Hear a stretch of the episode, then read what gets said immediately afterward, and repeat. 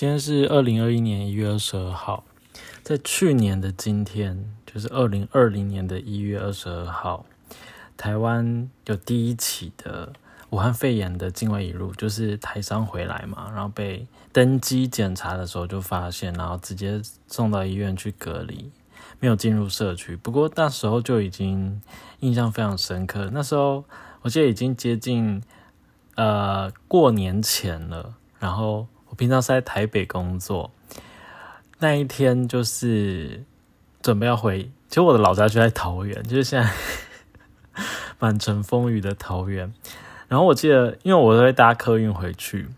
所以那天哦，其实那几天就已经陆续有一些新闻，然后 PTT 也有在讨论嘛，所以我在桃园就已经开始观察到说。哎，在台北就已经观察到说要开始戴口罩，然后去人多的地方的时候要注意保持距离等等的。所以那天搭客运回桃园的时候，我印象非常深刻，就是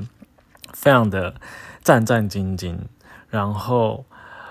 就是会注意乘客，其他乘客有没有谁咳嗽。咳嗽的话，就是看怎么样可以跟他保持一点距离或者什么的哦。然后我我还记得，就是在回桃园前，我们刚好系上也在开会，然后那场会议还要吃饭，所以那时候大家就已经用用有一点就是半开玩笑又半严肃的方式，就说：“哎，最近有没有接触谁？有没有去人多的地方？然后我们这样子吃饭会不会有传染的风险等等的？”就已经开始在聊这些东西。然后那时候。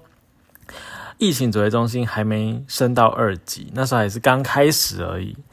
然后那时候，反正就是我回桃园之后，大家也开始在注意这件事情，然后就洗手啦，然后注意清洁，然后在家里吃饭呐。然后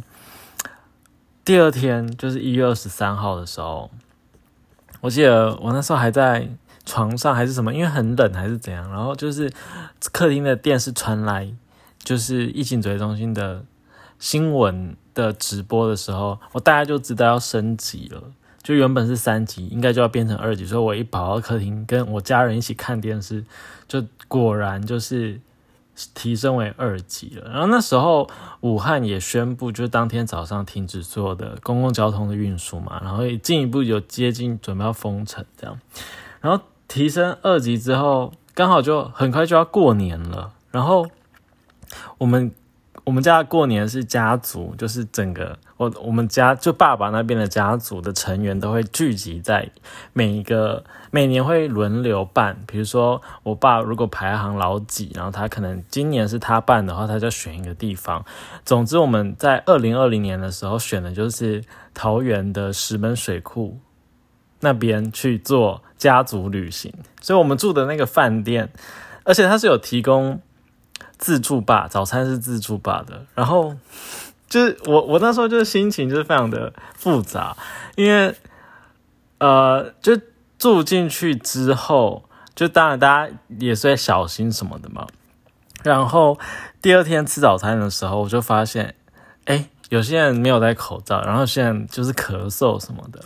然后就觉得，哎，那我这样子咳嗽的话，我我摸到我的嘴巴，然后我再去夹。就是可能生菜沙拉什么的，我拿那些夹子，然后下一个人再去拿这个夹子，不就是这样就可以传染了吗？所以就觉得非常的可怕，所以那那一餐已经吃的非常的不安心了。然后那一天我就问饭店，就因为我们住两天，然后就呃住两个晚上，所以第一。第二天的晚上，我就问饭店说：“哎，请教一下，就是这几天有没有中国大陆来的旅客？因为那时候从武汉发机的嘛，所以当然会用地缘的关系去考量，就是呃，其他人他的来来历是什么。那饭店其实也蛮诚实的，他说有有中国大陆来的旅客，然后那时候听了整个傻眼，然后因为。”记者会那时候是说呢，呃，如果有这个武汉来的这个团客的话，会请他们尽速离台离开台湾嘛。所以照照他这个逻辑的话，照理说留在台湾还可以跟我们一起吃饭，应该就不是从武汉来的旅客。反正我就是有稍微再提醒一下饭店说，那我觉得你们的早餐的这个管理应该要再加强。那第二天再去吃早餐的时候，所有的工作人员就戴口罩，前一天还没有。然后，所以经过反应之后就有戴口罩，可当然还是吃的很不太踏实啦，因为就觉得，就是我所在的那间饭店就是有外国的游客，而且是特别可能就是从中国来的游客，然后跟我们一起在同一个空间里面。然后那时候对于所有武汉肺炎的资讯是非常非常不明朗的时候，因为一月二十几号嘛，那时候才刚爆发不到一个月，然后那时候资讯中国也说什么呃没有什么严重的人传人迹象啊，然后 WHO 也说就是还好什么什么，所以其实资讯是非常的不透明的情况下，那时候的人跟人之间的那个。我我我会觉得有有一种隔阂，或者是你去揣测对方，然后有任何的风吹草动就会特别的放大，我印象非常深刻。然后过完年之后，就初二初三就要回娘家嘛。然后呃，我的就是反正妈妈那边的家是在中部地区，然后我们就在春假的其中一天去西洲公园，那时候好像是很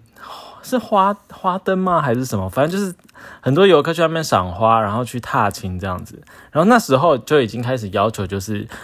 搭乘交通工具要佩戴口罩嘛，所以那个接驳车大家都有戴口罩，然后一样是虽然是公共空间的地方，就是那个是整很大的公园，但是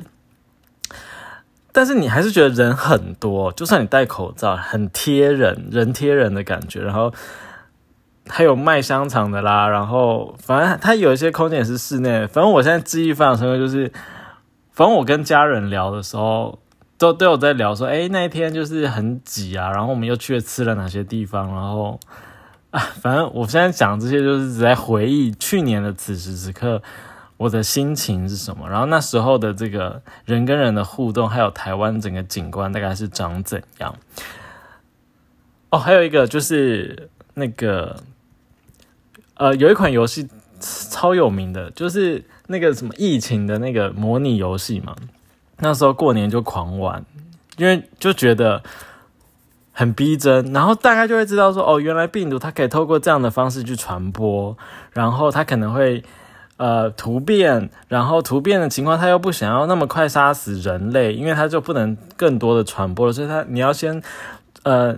比较轻微的传播，然后不不会被人类的医疗界发现。然后不会有太多的工位资源的投入，然后传播最大化之后再加速它的变种或是死亡率什么什么的。然后哪哪些国家可能是岛国，它可能要透过传播呃传传播或者与鸟类等等，它才会扩散的。就是那时候还觉得这真的会这么夸张吗？结果你看现在已经回过头来一年了，全球已经超过一将近一亿的人感染了确诊。那我觉得那个游戏其实是不夸张，而且你看那时候我在破关的时候，有些疾病都要花三年以上的时间才可以征服全世界。那现在这个 COVID nineteen 才花一年的时间，所以我觉得后面是怎样还不确定，而且这病毒也会突变嘛，那疫苗也在竞赛嘛，所以会会发展成怎样，其实是就是还不可知啊。对，然后你看到现在一年了，结果在。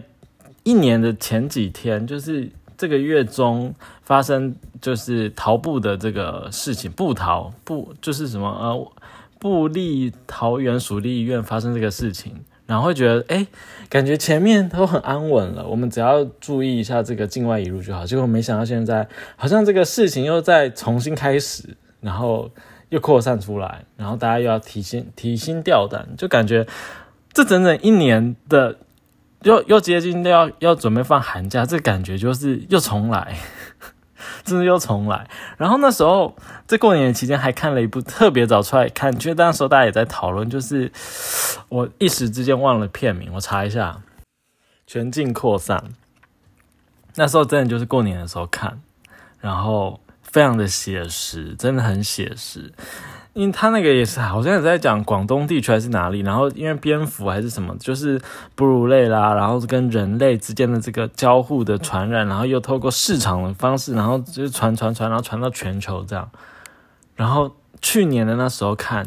就已经觉得非常的写实了。那经过这一年来，觉得这些电影真的是不是在拍假的，真的不是在拍假的。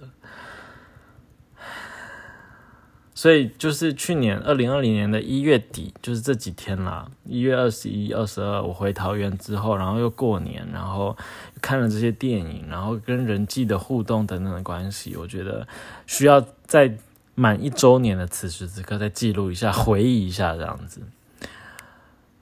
毕竟这是百年大疫嘛，你看，就是上一次一九一八年有有全球染疫有几几亿个人啊？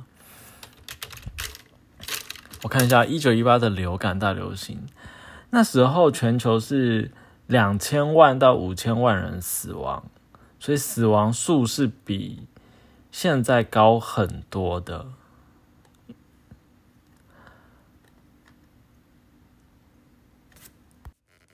然后那时候的确诊个案估计是五亿，所以是目前的五倍。然后那时候持续了一九一八年、一九一九年到一九二零年，满三年，三年，三年整。那现在是一年，所以